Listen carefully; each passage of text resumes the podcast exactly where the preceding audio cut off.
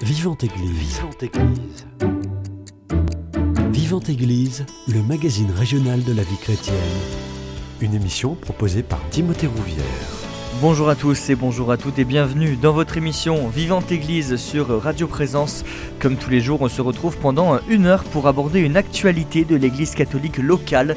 Aujourd'hui, nous allons nous intéresser à la sécurité affective et sexuelle chez les jeunes de la génération Z, jeunes nés entre 1997 et 2010. Comment les éduquer dans cette société en perpétuelle évolution?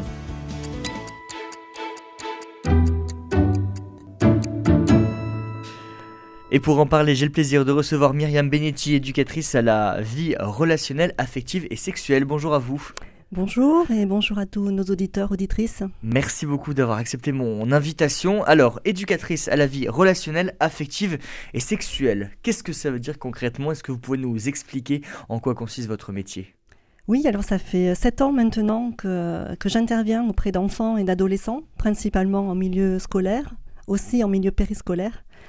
Euh, donc ça consiste à ben, rencontrer ces jeunes, euh, pouvoir répondre à, leurs questions et surtout euh, les faire réfléchir sur tous ces thèmes qui touchent la vie relationnelle, affective et, et sexuelle. Alors bien sûr sur des sujets adaptés à leur âge. Euh, donc ça peut être par exemple euh, parler du respect du corps, parler des changements du, corps, du comportement à la puberté, parler de l'adolescence, travailler sur l'estime de soi, euh, évoquer les relations amicales, les relations amoureuses, les relations sexuelles, faire de la prévention aussi vis-à-vis des violences sexistes et sexuelles. Donc beaucoup beaucoup de choses que l'on peut que l'on peut dont on peut parler avec eux. Hmm. J'organise aussi des ateliers sur la puberté, pour les, parents et les enfants. Donc autant pour les filles, ce sont des ateliers qui s'appellent Kiffe tes premières règles. Donc c'est mhm. pour aborder euh, le cycle féminin et les préparer à vivre donc euh, cet événement important de, leur vie et surtout les rassurer. Et depuis cette année, je lance aussi des ateliers à destination des jeunes garçons sur la puberté. Euh, en présence voilà des parents puisque ça permet ensuite de, de faciliter le dialogue ensuite à la maison. Je fais des formations aussi pour les adultes, euh, alors pour les professionnels euh, de l'enfance, de la jeunesse, donc des enseignants, des éducateurs, des animateurs, euh, infirmiers, infirmières scolaires, qui souhaitent être sensibilisés à ça, et puis pour qu'ils puissent aussi mieux accompagner les jeunes dans la construction de leur vie affective et sexuelle. Et aussi, euh, je fais des formations au sein des entreprises. Ah oui. Euh, parce que depuis le 1er janvier 2019, en fait, il y a une obligation pour chaque comité social économique des entreprises d'élire un référent harcèlement sexuel. Mmh. Et donc, j'assure euh, la formation de cette personne-là pour qu'elle puisse voilà, mener au mieux leur, leur mission. Comme vous le disiez, vous intervenez principalement euh, auprès des enfants, des adolescents, et vous me disiez, euh, avant qu'on débute cette émission, on va rien cacher aux auditeurs, que vous intervenez principalement dans des établissements catholiques. C'est-à-dire que les établissements catholiques sont plus sensibles à cette thématique-là que des établissements publics? Alors, euh, je ne sais pas s'ils sont plus... Enfin, peut-être que oui, parce que l'enseignement catholique, quand même, a une visée d'éducation de la personne de façon intégrale. Mmh. Et donc, l'éducation affective et sexuelle, c'est quand même une priorité euh, dans l'enseignement euh, catholique. Voilà, je ne dis pas que c'est absent dans l'enseignement euh, public. voilà, tout est question de priorité et de budget aussi. Mmh. Pour aborder ces thématiques un petit peu tabou, on va le dire, avec, avec les jeunes, quels moyens vous mettez en place pour, pour arriver à libérer cette parole? Alors, donc nous, nous sommes appelés par les établissements scolaires euh, nous intervenons euh, en général sur des créneaux entre une heure et demie et, deux heures. Mmh. Et euh, donc, alors je, dis souvent nous parce que je, travaille en équipe. Voilà, je travaille en équipe avec deux autres collègues. Et donc, nous venons à plusieurs dans les établissements scolaires, ce qui nous permet donc de prendre les élèves en petits groupes. Mmh. Et ça favorise effectivement les échanges. Parce que, euh, voilà, moi je dis aux jeunes, je viens pas vous faire un cours sur euh, l'amour ou la sexualité, je viens plutôt susciter voilà, des réflexions, des échanges entre vous, parce que vous allez vous nourrir voilà, de vos différentes euh, réflexions. voilà un peu la façon dont on, dont on procède. On disait c'est tabou chez les jeunes, mais dès que vous leur donnez la parole, la parole est beaucoup plus libérée. Mais c'est très tabou dans la société de parler de ces, questions-là. Quel regard vous portez là-dessus Comment vous l'expliquez C'est très paradoxal parce mmh. qu'aujourd'hui, euh, bah, le sexe s'affiche partout, mmh. euh, mais on ne parle pas de sexualité. Mmh. Et on voit hein, quand on pose la question aux jeunes, euh, est-ce que c'est des sujets que vous abordez entre vous, en famille? Alors là, ils nous disent, euh, ah non, alors en famille, euh, surtout pas. C'est la gênance, ils nous disent. oui, parce qu'il y a une honte en fait de la part de, ces jeunes. Ouais, ça touche à l'intimité. alors, chez certains, les familles sont très ouvertes, et tant mieux, je leur dis qu'ils ont énormément de chance et qu'ils en profitent. Voilà, mais pour la plupart, quand même, ça, reste, ça reste délicat. Euh, entre eux, ils peuvent en parler euh, bah, parce qu'ils ont les mêmes préoccupations, euh, mais comme ils disent, ce n'est pas le sujet principal de la discussion. Donc bah, souvent, ils restent, ils restent seuls hein, face, face à leurs questions et, leur principale ressource, eh ben, ça va rester Internet mmh. et la pornographie mmh. essentiellement. Mmh. On le disait, euh, on parle là de la génération Z. La génération Z, je, le rappelle pour ceux qui n'ont pas écouté la précédente émission qui traitait de cette thématique avec euh, Benoît Petit, ce sont des jeunes nés entre 1997 et 2010. Cette génération Z, euh, vous vous la côtoyez au quotidien. On sent une très grande insécurité relationnelle, affective et sexuelle de leur part. Comment, comment on peut l'expliquer? Ben moi, je l'expliquerai surtout par le contexte sociétal. Mmh. alors, je pense que chaque, chaque génération hein, de tout temps euh, a vécu euh, voilà, dans un contexte particulier euh, qui avait qui pouvait être, qui avait ce côté positif et aussi des difficultés. on pense notamment aux années 80-90 avec les années SIDA, voilà, où là on a mmh. vécu une véritable panique autour de la, de la sexualité, puisque c'était un acte hein, qui pouvait mener à la mort. Et donc là, l'éducation sexuelle à la sexualité, elle était vraiment focalisée sur une approche hygiéniste. Mmh. Euh, donc basé sur les risques hein, liés euh, aux infections sexuellement transmissibles. Alors aujourd'hui, on a toujours ça, hein, on a toujours ces risques-là euh, vis-à-vis des IST, les jeunes nous en parlent souvent. on vit aussi dans une société où c'est l'injonction à la jouissance. qui sont rois? Qui est beaucoup, voilà, beaucoup portée par la, par la pornographie, hein, l'accès facile à la pornographie. Mmh. Euh, le contexte peut être anxiogène aussi euh, vis-à-vis des, par rapport aux médias, tout ce que véhicule la publicité. Euh, par rapport à l'image du corps, mm. toutes les normes. Voilà, aujourd'hui, on croit qu'il faut avoir un corps aux courbes parfaites, lissé, bronzé, musclé, épilé. Donc ça crée voilà, un peu de pression. Euh, la massification de l'usage d'Internet, le mmh. développement des réseaux sociaux. Voilà. Alors tout ça, ça donne accès, évidemment, alors ça c'est positif, à un nombre illimité euh, d'informations intéressantes. Mais la contrepartie, c'est qu'il y a aussi des informations de moins bonne qualité. Mmh. Euh, voire même des fake news, hein, des choses qui sont fausses. Et, en plus, il y, a les algorithmes, on peut expliquer aux auditeurs, qui font que c'est les contenus les, plus prisés, en tout cas, qui vont être affichés en premier oui, et proposés aux jeunes. Bien sûr, mmh. aussi. Oui, oui. Euh, je parlais des réseaux sociaux. Euh, alors oui, c'est des super moyens de communication, des moyens d'entrer en relation. Euh, mais c'est aussi la porte ouverte à, de nouvelles pratiques. Hein. Alors mmh. peut-être qu'on en reparlera un peu plus tard.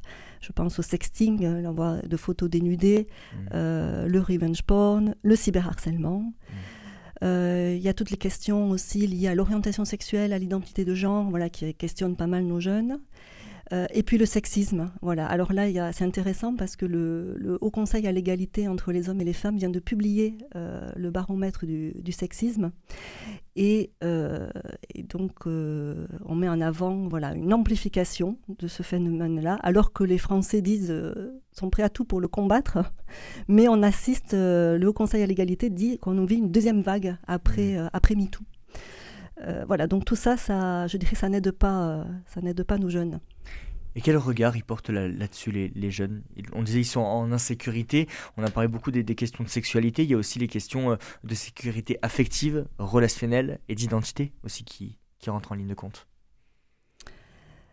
Oui, alors moi je, alors c'est vrai qu'ils évoluent dans ce contexte voilà qui peut paraître euh, anxiogène, hein, ça peut faire froid dans, le dos quand on décrit euh, tout ça.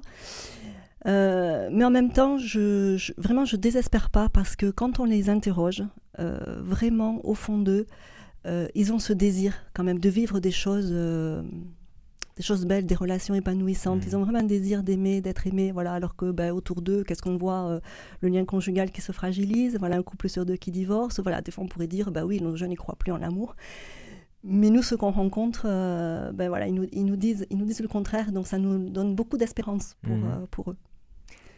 Et justement, comment faire pour, euh, pour euh, arriver à leur faire garder cette espérance? Parce qu'on l'a dit, avec euh, la pornographie, avec mm. les questions d'identité de genre qui ressurgissent tous les jours sur les réseaux sociaux, ça va enfuir, enfouir pardon, peut-être leur, leur désir profond d'amour? J'espère pas. Je ne pense pas.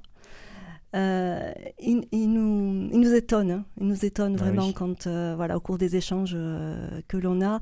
Et encore, ben, je vois hier, pas plus tard qu'hier, j'étais dans un, dans un lycée de Toulouse.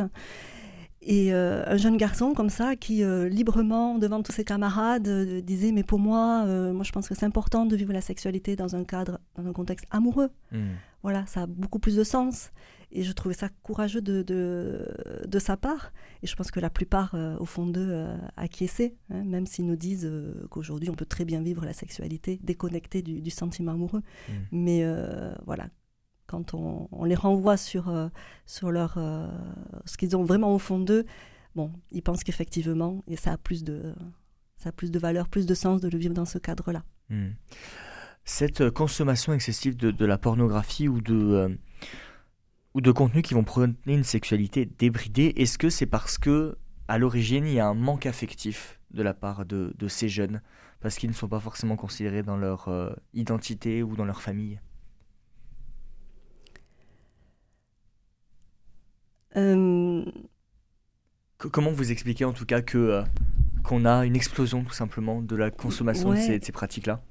Ça n'existait pas il y, a, il y, a, 30 ans ou peut-être que ça existait mais on le savait moins ou c'était moins facilement accessible? Alors c'est sûr qu'aujourd'hui, bon, il y a la facilité de l'accès hein, mhm. puisque euh, la loi enfin, les, diffuseurs de pornographie ne respectent pas euh, la loi française hein, qui est mhm. donc euh, d'interdire la diffusion de contenu pornographique auprès des, mineurs. Mhm. Donc cet accès est très très facile et ça, bon, bah, ils le savent bien, hein, nos jeunes. Il euh, faut savoir qu'aujourd'hui, euh, la moyenne d'âge voilà, du, premier équipement numérique, c'est 10 ans. Mmh. Donc euh, très tôt, voilà, on, a les outils hein, pour, mmh. pour accéder à, ces contenus. les, il y a toute une palette voilà, de, différentes, de différents contenus qui, sont, qui sont offerts. Et puis nous, on leur explique voilà, que le cerveau, voilà, une fois qu'il a pris du plaisir devant de, la pornographie, il n'est pas bête, il mm. en veut encore. Et sauf que les petites doses euh, du départ, euh, voilà, le cerveau, ça lui suffit plus. Mm. Et donc, malgré eux, ils vont aller vers des contenus de plus en plus euh, déviants, de plus en plus violents, même s'ils s'en dégoûtent eux-mêmes. Mm. donc, forcément, ils sont exposés voilà, à des choses beaucoup plus violentes. Hein. On dit que 90% des scènes dans la pornographie comportent des, des scènes de, violence. Oui, tout à fait. Et que, alors ils nous disent tous, hein, euh, oui, mais de toute façon on sait très bien que ce qui est montré, ce n'est pas ce qui se vit dans la réalité. Ça, ils le savent. Mais euh, je leur dis que dans leur cerveau, il y a des neurones miroirs et que malgré eux, le cerveau, voilà, va essayer de reproduire ce mmh. euh, qu'ils ont vu. Euh, et, c'est ça qui euh, c'est ça qui est pas bon. Voilà. Mmh. Sans parler après de toutes les, les, injonctions à la performance euh, par rapport au corps. Mmh. Voilà, ils s'interrogent beaucoup. Souvent, on a des questions. on est-ce obligé de s'épiler? Est-ce que voilà, mais tout mmh. ça, ça vient de la pornographie. Oui. Et, et, pareil, je voulais genre, pour rendir sur quelque chose. On est quand même sur une, une hypersexualisation du corps de la femme. Ça encourage pas du tout à une à une relation, une belle relation entre un homme et une femme. Toutes ces toutes ces choses là que ce soit dans, à la télé ou euh, la publicité euh. Oui, ils nous le disent. Hein. D'ailleurs, vous mmh. voyez, l'image de la femme dans la pornographie, euh, elle est mmh. complètement dévalorisée. Mmh. Et pas uniquement dans la pornographie, aussi dans d'autres tranches de la société. Bien sûr, dans la publicité, dans les clips vidéo. Je, je, crois qu'il n'y a pas un clip où voilà, les corps ne sont pas dénudés, où il y a toujours des où c'est très suggestif. donc effectivement, ils sont imprégnés, imprégnés de, de tout ça. En plus, à cet âge-là, le cerveau est très malléable. Aussi.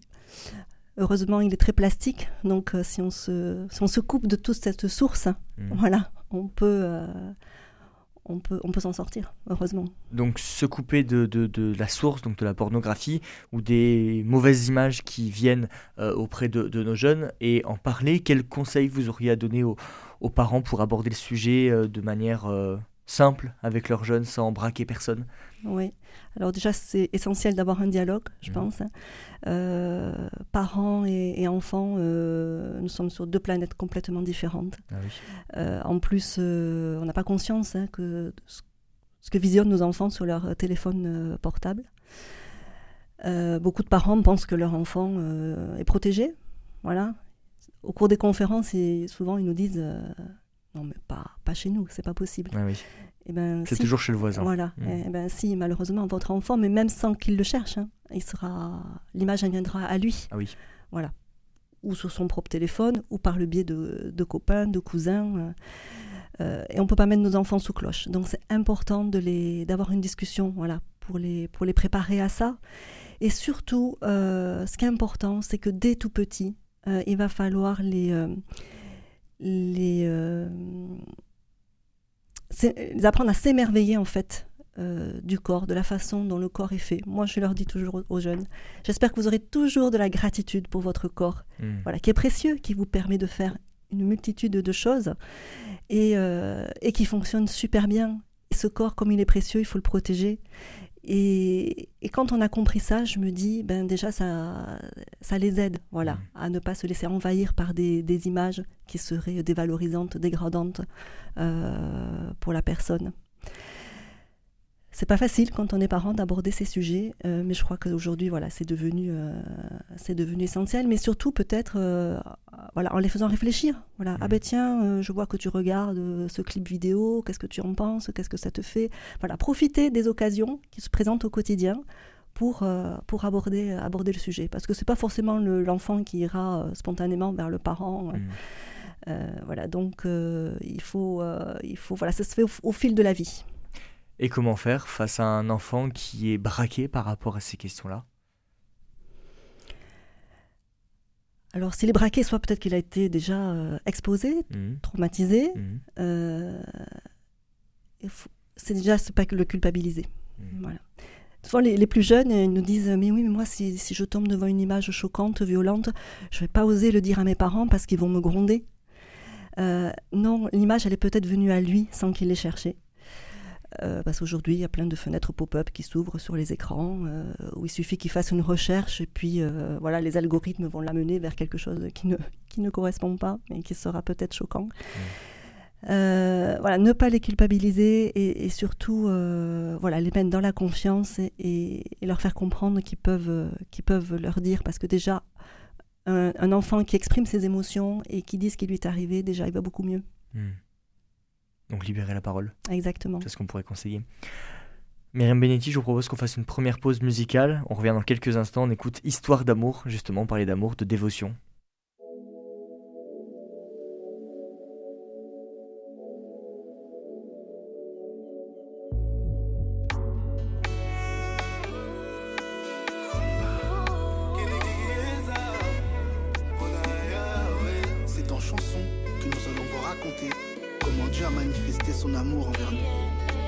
A envoyé son Fils unique dans le monde afin que nous vivions par lui.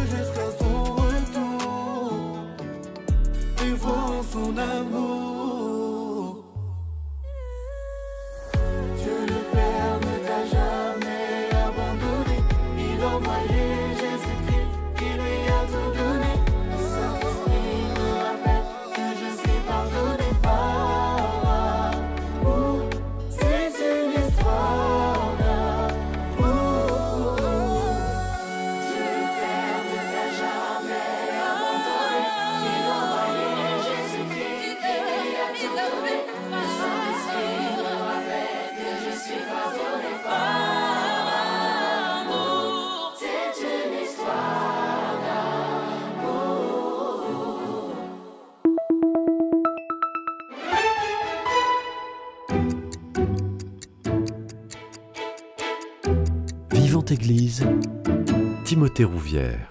De retour dans votre émission Vivante Église sur Radio Présence, je suis toujours euh, en présence de Myriam Benetti, éducatrice à la vie relationnelle, affective et sexuelle. Myriam Benetti, juste avant la pause musicale, euh, on expliquait que c'était les parents qui avaient un rôle à jouer. Est-ce que c'est les seuls qui ont un rôle à jouer ou l'école a aussi un rôle à jouer dans cette éducation à la vie affective, relationnelle et sexuelle pour les jeunes de la génération Z? Les parents sont les premiers éducateurs de leurs enfants, donc Mhm. la, première place leur revient. Euh, L'école instruit, mais elle éduque aussi. hein, elle fait de la coéducation, vraiment, alors main dans la main avec les familles. Et l'éducation affective, relationnelle et sexuelle, euh, elle a sa place euh, dans l'école. D'ailleurs, c'est une obligation aujourd'hui, puisque depuis la loi du 4 juillet euh, 2001, euh, il y a une obligation donc d'instituer euh, trois séances annuelles pour chaque niveau, hein, donc du primaire jusqu'au lycée. Ah oui, dès le plus jeune âge ça commence. Exactement, oui, oui, oui. Euh, alors après, dans le- ça c'est la loi, et puis il y a la pratique où on se rend compte bah, qu'il y a beaucoup d'établissements qui ne, qui, ne, qui ne font rien. Le, le, le Sénat a, a édité un rapport en septembre, hein, alors c'était sur, sur la pornographie, mais dans, dans ce rapport, il y avait ressorti une étude qui a été faite par le collectif euh, féministe Nous Toutes, euh, qui disait qu'en moyenne, sur euh, 21 séances théoriques hein, euh, de la sixième à la terminale, les jeunes n'en recevaient que trois. Donc vous voyez, c'est très peu. Ah oui, c'est léger. Hmm. Donc, les parents ont un rôle à jouer, mais l'école a aussi ce, ce rôle à jouer. Par rapport aux, ateliers, aux conférences que vous organisez, euh, quel est le, retour que vous avez de la part des, jeunes? Déjà Est-ce qu'ils sont conscients de la problématique? Est-ce qu'ils s'intéressent et, se disent je vais essayer de trouver des, solutions pour me, sortir de, toutes les choses que je vois toute la journée sur les réseaux sociaux? Oui, souvent ils sont très surpris euh, au début quand ils nous voient arriver, ils se demandent voilà de quoi on va parler, euh, ils peuvent trouver ça curieux. De, souvent ils nous disent bah, je suis pas très à l'aise, je suis un peu gênée parce que c'est un sujet assez assez intime. Et puis dès qu'on leur laisse la parole, alors là, euh, c'est génial. C'est mmh. génial parce qu'ils euh, nous disent énormément de choses. Souvent, c'est très pertinent ce qu'ils disent. Euh, et puis à la fin, mais ils nous remercient. Et ils nous disent mm. souvent euh, Quand est-ce que vous revenez? C'est essentiel que vous ah soyez venus, que vous nous ayez parlé euh, d'amour, de sexualité, que vous avez répondu à nos questions, parce qu'ils s'en posent des questions. Hein. Mm. nous, en amont des séances, on leur laisse la possibilité de, de nous communiquer leurs questions de façon anonyme. Et ben, je peux vous dire qu'on remplit des pages et des ah pages de, de questions ils sont euh, vraiment ravis. Ils ont vraiment besoin, alors dans tout ce contexte qu'on a décrit euh, tout à l'heure et qui peut paraître anxiogène, ils ont vraiment besoin de repères, euh, d'adultes autour, eux, autour d'eux, voilà, qui, qui, leur donnent des repères structurants, qui soient, voilà, qui soient debout. pour, pour les aider voilà, à, avancer, à cheminer, à lever leurs incertitudes, hmm. voilà, à déconstruire aussi tout ce qu'ils entendent de faux autour d'eux et à rassurer, surtout ça. Ils ont besoin d'être beaucoup rassurés. Ces jeunes, ils manquent de quoi? Ils manquent d'informations sur la vraie nature de l'amour, sur le respect du corps, sur la dignité de l'homme? C'est toutes ces, toutes ces choses-là, tous ces enseignements qui leur, qui leur manquent? Déjà au niveau du corps tout court, mm. on se rend compte... Euh, sur l'anatomie de manière très simple. Hein. Mm. Déjà, déjà. Euh, alors les professeurs de SVT font, font leur travail, euh, bien sûr, mais il y a besoin beaucoup d'y revenir. Voilà. Mm.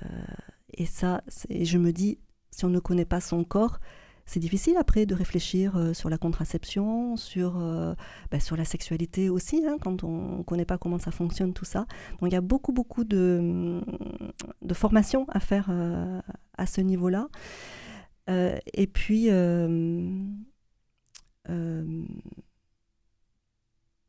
j'ai perdu le fil de votre question, je suis désolée. Il n'y a pas de souci. je, disais que les jeunes manquaient d'enseignement sur qu'est-ce que la, beauté du corps, la beauté d'une relation Alors, bon, déjà, le corps en lui-même, et mhm. puis euh, sur la relation, euh, bien sûr, ils ont besoin que, ils ont besoin que qu'on en parle, euh, parce que bah, c'est pas facile. Une relation. Surtout à leur âge. Ouais, c'est pas facile une relation, une relation amoureuse. Aujourd'hui aussi, avec cette déconnexion euh, cette injonction aussi euh, à la jouissance, euh, cette pornographie qui nous invite à être performeurs. Mmh. Voilà, ça crée beaucoup de, pression chez eux. Et donc tout ça, on a besoin de faire redescendre voilà, mmh. toute cette pression et de leur dire que finalement, il n'y a rien de très bon dans tous ces modèles véhiculés par, par la société et que ce qui sera beau, c'est ce qu'ils découvriront eux-mêmes, voilà, à travers aussi leur imaginaire, leur fantasme, et que ça, ça se découvre à deux. Voilà. Et que peut-être qu'au début ce sera maladroit, et eh ben c'est pas grave. Voilà, le tout c'est d'avancer euh, ensemble, voilà, dans une relation qui soit respectueuse. On leur parle beaucoup du consentement, évidemment, parce que c'est pas toujours euh, évident pour eux. Euh, je parlais du baromètre du sexisme tout à l'heure. Hein, et ben dans, dans, les chiffres qui sont ressortis, il y a, et c'est édifiant, 25% des 18, de la tranche d'âge 18-24 ans qui pensent que quand une femme dit non, en fait, ça veut dire oui et 25% aussi de cette même tranche d'âge qui pensent qu'une femme a du plaisir à être forcée dans les rapports sexuels. Donc vous voyez qu'il y a quand, même, même voilà, les, jeunes baignent dans cette culture du viol mmh. et, euh, et donc il faut parler de tout ça. Mmh. Vous me disiez que vous abordez euh, très peu la question spirituelle euh, avec eux. Quel est le, message que vous essayez de faire, faire passer? C'est un message d'anthropologie chrétienne, vous me disiez oui, parce que ben, nous sommes pétris de, de nos convictions, mais c'est vrai qu'ensuite on garde une neutralité euh, vis-à-vis euh, vis-à-vis des jeunes, et puis par respect aussi pour chacun, chacune de leurs euh, croyances. mais c'est sûr que notre message, il va dans l'émerveillement, dans la, la, beauté de la vie, la beauté du corps, la beauté de la sexualité. Hmm. C'est ça qu'on veut leur, leur faire passer, voilà, et qu'ils puissent vivre des choses où ils se sentent respectés, aimés, dans, dans la bienveillance. Hmm. La beauté de la vie, mais aussi le, respect de la, vie humaine. On voit qu'il y a beaucoup de, questions sur, sur l'avortement qui, qui ressurgissent actuellement dans, dans le débat public. C'est des questions que vous abordez avec eux aussi alors, comme on a deux heures pour parler de beaucoup de sujets, on ne peut pas parler de, tout et c'est toujours un peu, un peu frustrant. En général, euh, moi j'évite d'ouvrir le débat sur l'avortement parce que là on partirait, euh, voilà, il nous faudrait euh, beaucoup, beaucoup, beaucoup de temps. Ça suscite beaucoup d'émotions, beaucoup de polémiques. Donc c'est vrai que j'évite d'aller sur ce sujet-là. en tout cas, leur faire prendre conscience, voilà, que cet acte, euh, c'est pas, c'est pas anodin, voilà, mmh. que ça pose beaucoup de questions, effectivement. Mmh. Et ce nous, ce qu'on tient beaucoup, c'est leur faire réfléchir à avant, voilà, qu'est-ce qu'on fait voilà, si on, est, si on a envie de vivre une sexualité, mais que euh, à 15, 16, 17 ans, on n'est pas prêt à assumer une paternité ou une maternité, qu'est-ce qu'on fait Voilà, mm. on y réfléchit, on y réfléchit à deux, mm. hein, parce qu'on est à deux pour faire un bébé, mais aussi on est à deux pour éviter d'en avoir. Et c'est pas parce qu'il y a beaucoup de moyens aujourd'hui euh, développés euh, pour les femmes, hein, donc je pense à la contraception euh, hormonale notamment, que le garçon doit se dédouaner de, mm. cette histoire-là. Non, on doit avoir cette réflexion ensemble et avant de faire quoi que ce soit pour éviter voilà, de se trouver devant le fait accompli et d'être confronté à cette question de l'avortement. On a beaucoup parlé d'éducation sexuelle, mais vous êtes aussi éducatrice en vie relationnelle et affective. Qu'est-ce que ça veut dire concrètement? Oui, mais parce qu'à la base, nous sommes des aides de relation mmh. euh, et nous sommes euh, faits pour aimer. Hein. moi, je leur dire, dans le cœur de chacun, on a ce, désir euh, de donner de l'amour, de recevoir de l'amour. L'amour, c'est le moteur de la vie. Sans ça, on ne pourrait pas vivre. Mais il n'y a pas d'école pour nous apprendre à vivre la relation. Il n'y a pas d'école pour nous apprendre à vivre euh, la relation amoureuse. Et pourtant, hmm. voilà. Et pourtant, ce serait intéressant quand même de, de savoir comment, comment ça se passe. Euh, tout ça pour une meilleure compréhension euh, de l'homme et de la femme, parce que nous hmm. sommes différents. Hein. on, fonctionne de façon différente et c'est intéressant de savoir comment l'autre fonctionne on est aussi face à des jeunes qui sont en plus en plus, de plus en plus en quête d'identité. Euh, je parle vraiment là d'identité de, de, genre. Mm. Vous abordez ces questions avec eux, même si euh, on peut le préciser quand même aux auditeurs, c'est pas la majorité des jeunes qui se posent ces questions-là. Oui, c'est vrai. Euh, alors l'idéologie du genre, elle, prend de plus en plus de, place. les réseaux sociaux aussi se font le relais, beaucoup de euh, d'associations hein, qui, euh, qui, accompagnent les jeunes dans leur orientation ou euh, dans leur identité, dans la recherche de leur identité sexuée.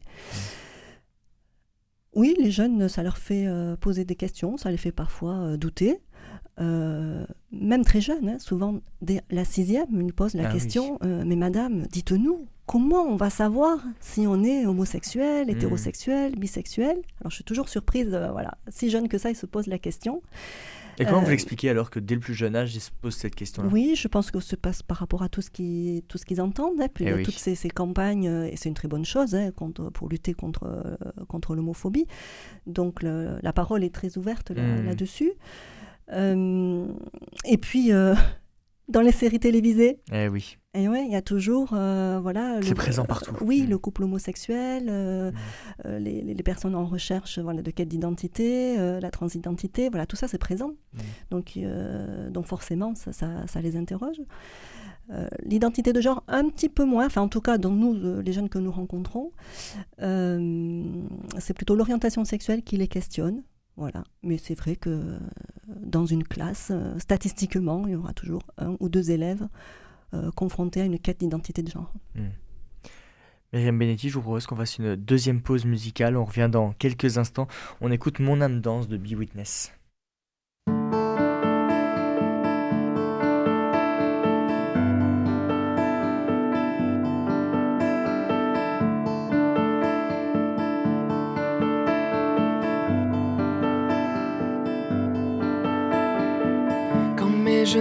Se posent au sol.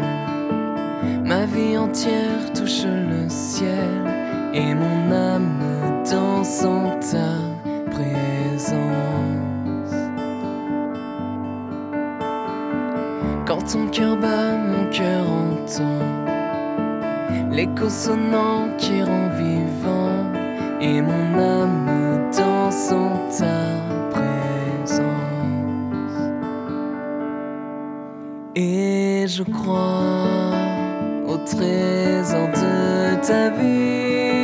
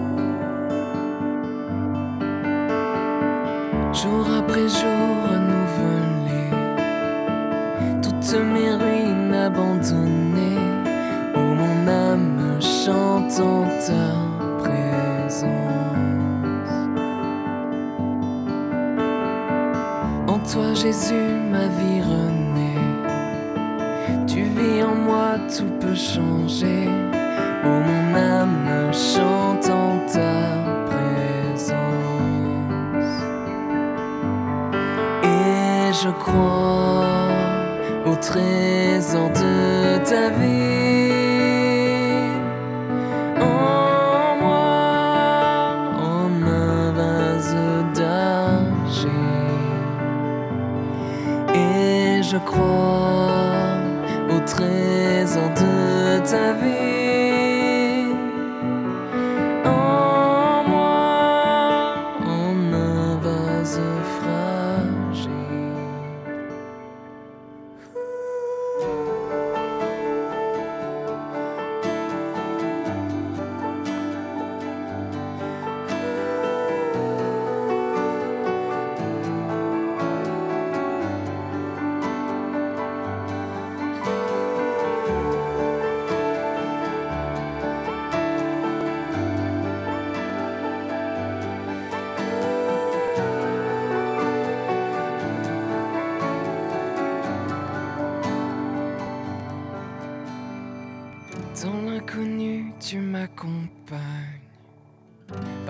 De ta présence qui remplit mon âme de ta grâce. Dans l'inconnu, tu m'accompagnes. Par la puissance de ta présence qui remplit mon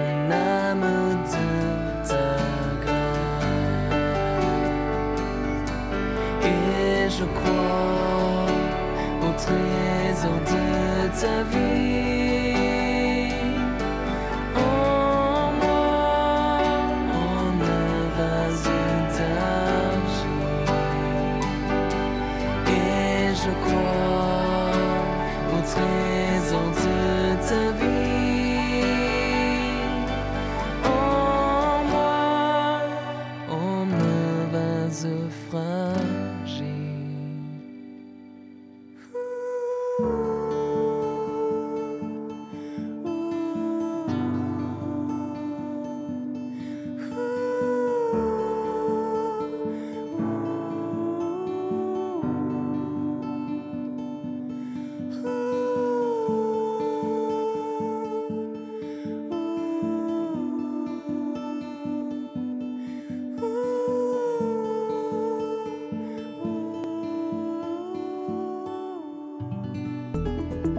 Présence dans la vallée de la Garonne. 97.9.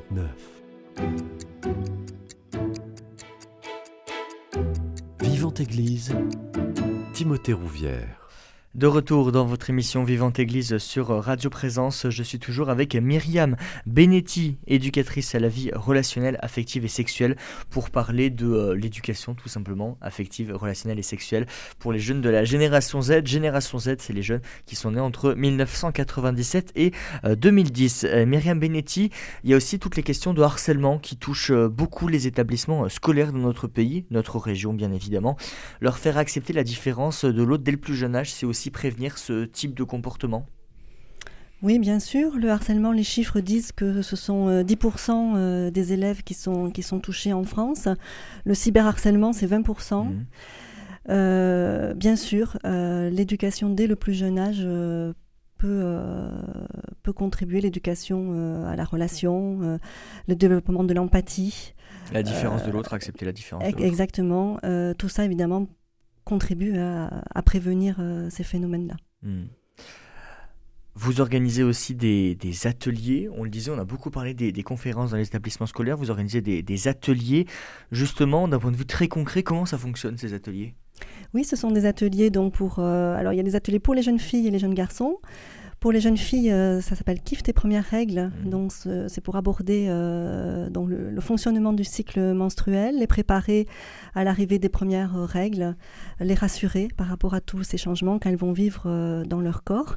Donc, ça se vit avec la, la maman ou une femme de, de leur entourage, une tante, une marraine, pour évidemment avoir ce temps de, de complicité euh, que souvent les parents ne, voilà, ne Mm. prennent pas avec, euh, avec leur enfant. Et puis quand la maman, elle a entendu les mots qui sont utilisés, parce que souvent les parents, ils sont en recherche de ça. Voilà, qu'est-ce que je peux dire, comment je peux aborder, de quelle façon, avec quels mots utiliser. Et donc, euh, voilà, ils voient la façon dont je l'aborde, donc euh, je me dis qu'après le dialogue est plus facile euh, à la maison. Ces ateliers sont très bienveillants Hmm. très euh, ludique aussi. On- Oui, voilà, c'est important aussi. beaucoup euh, voilà, d'outils pédagogiques euh, pour, pour adapter euh, aux jeunes. Et les jeunes filles, ben, elles sont ravies. Voilà, elles Mm. disent, ben oui, ça j'ai appris plein de choses, ça m'a rassurée. Et, et ce qui me touche le plus, c'est quand elles nous disent, ben, finalement, je suis fière d'être une fille. Ah Voilà. oui, Et là, je me dis, c'est votre victoire là, je me dis, mission accomplie. Hmm. Ces ateliers durent trois heures sur une Mhm. demi-journée, euh, donc j'en propose euh, régulièrement au- tout le long de, de l'année sur, euh, sur Toulouse. Et puis, les mamans qui participaient aux ateliers m'ont souvent interpellée en me disant c'est super ce que vous faites pour les filles, mais on a des garçons aussi. Est-ce que vous faites des ateliers comme ça pour les garçons? Alors cette idée, elle a cheminé dans, dans ma tête. Je me dis oui, effectivement, il faut que les garçons aussi ils aient une information. Hmm. Euh, donc j'ai monté, j'ai créé un atelier euh, spécifique euh, garçon, avec aussi la présence d'un d'un parent. Alors idéalement le papa, Oui. mais je sais que souvent euh, c'est plus compliqué pour un papa de, de vivre ça. Donc ça peut être ça pourrait être la maman, n'importe, ou pas de parent du tout. c'est pas grave, mais je, pense que le, le garçon c'est important euh, qu'il ait cette, euh, ce discours-là donc sur la, la puberté, qu'il sache aussi ce, ce qui se passe chez les filles Oui, hein, parce que ça contribue aussi au respect hein, entre les garçons et les filles. et dans l'autre sens aussi, il faut que les filles sachent Oui, ce qui se passe et du on côté parle des aussi garçons. un petit peu du garçon. Euh, et puis pour les garçons aussi, j'irai un peu plus loin aussi euh, dans le, le côté euh, affectif, sensibilisation euh, Mhm. aux impacts de la pornographie. Parce qu'ils sont beaucoup plus touchés. Oui, oui, oui. Euh, relations amoureuses, voilà. Donc il y aura aussi une, une éducation à l'affectivité, à la sexualité dans ces ateliers. Pour les filles, donc c'est 10-13 ans la tranche d'âge. Les garçons, euh, 11-14 ans. Euh, voilà, donc il y aura des, des dates qui seront proposées et aussi ça, ce sera aussi sur, sur Toulouse. Et justement, euh, pour euh, avoir la connaissance de, de- de ces dates ou pour vous contacter, est-ce que vous avez euh, un site internet Comment ça se passe? alors personnellement, moi, j'ai pas de site internet. c'est un projet que que j'ai. Donc pour l'instant, j'ai une page Facebook Mhm. euh, qui s'appelle Eras Occitanie, euh, sur lequel on peut donc trouver la publication de ces ateliers. Euh, ma collègue Amélie Laurent euh, a créé euh, une structure qui s'appelle Avras, qui est un organisme de formation, voilà, qui va dispenser euh, des formations pour les, les professionnels dont je parlais euh, en tout début euh, d'émission, hein, donc pour les, les sensibiliser euh, Mhm. à cette thématique-là et puis pour les aider à accompagner les jeunes. Et donc sur ce site, vous trouverez aussi les, les propositions d'ateliers parents-enfants. Alors il n'y aura pas que la puberté, mais il y aura aussi des ateliers sur l'estime de soi aussi. Hmm. On disait euh, en début et milieu d'émission que euh, les parents avaient un rôle à jouer, l'école avait un rôle à jouer, mais l'Église, est-ce qu'elle a un rôle à jouer selon vous? Bien sûr, Hmm. Parce que euh, la sexualité pour l'Église, ben, c'est pas quelque chose de, de mal, au contraire, c'est quelque chose qui est au service de la personne, qui, qui dit l'amour. Le plaisir est sacré. Donc l'Église, oui, a son, peut avoir un rôle euh, à jouer euh, et d'un message euh, très beau hein, vis-à-vis de la sexualité, du corps, du plaisir, de, de l'épanouissement de, de la relation. Et justement, qui doit en parler dans, dans cette grande maison qu'est l'Église? Peut-être des, des, des- des parents? Est-ce que c'est les prêtres qui doivent en parler Selon vous, qui qui a ce rôle-là Ben, Je dirais tous les intervenants, Mhm. euh, animateurs, éducateurs peuvent, peuvent avoir une parole euh, Mhm. là-dessus. hein. Il y a même des, euh, des parcours catéchétiques hein, qui abordent ces questions de l'amour, de, de la relation. Les prêtres, bien sûr. Hein, voilà, c'est pas parce qu'ils sont qu'ils sont prêtres souvent, ils disent, euh, ben oui, on est né dans une famille, hein, on sait ce que Mhm. c'est. Donc effectivement, euh, ils ont un rôle, à- une, une place à prendre, bien sûr, très importante, surtout qu'ils côtoient beaucoup de jeunes. Mhm. Euh, donc je pense qu'ils ont un bon message à faire passer. Pour, euh, pour clôturer cette, euh, cette belle émission, est-ce que vous auriez un ou deux euh, auteurs à conseiller à tous nos auditeurs s'ils sont intéressés par ces questions-là, s'ils ont des enfants, des petits-enfants et qui veulent euh, les, les- les accompagner dans cette, euh, ce, ce bel âge qu'est l'adolescence? Oui, alors il y a de plus en plus de livres hein, qui sont euh, édités. Euh, J'aime beaucoup euh, le livre de Maëlle Chaland-Belval, voilà, qui est aussi une éducatrice à la vie relationnelle, affective et sexuelle, qui a écrit un livre qui s'appelle Oser parler d'amour et de sexualité à votre enfant, euh, que je conseille. Jocelyne Robert aussi, qui est une sexologue canadienne, qui a écrit un livre Parlez-leur d'amour et de sexualité, qui est euh, très très bien. Euh, une autre autrice aussi, euh, je pense à Inès de, de Franlieu, alors je plus le titre en tête de, de son, de son ouvrage.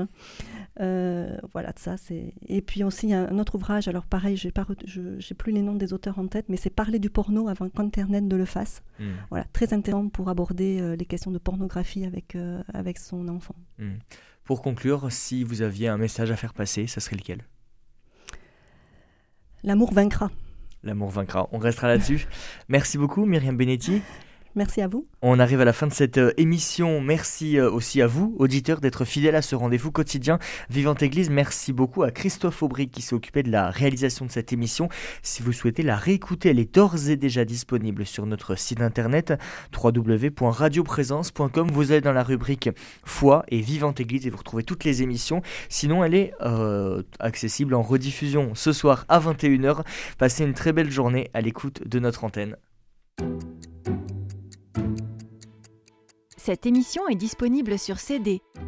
Commandez-la en téléphonant au 05 62 48 63 00 05 62 48 63 00 ou par mail à contact@radioprésence.com.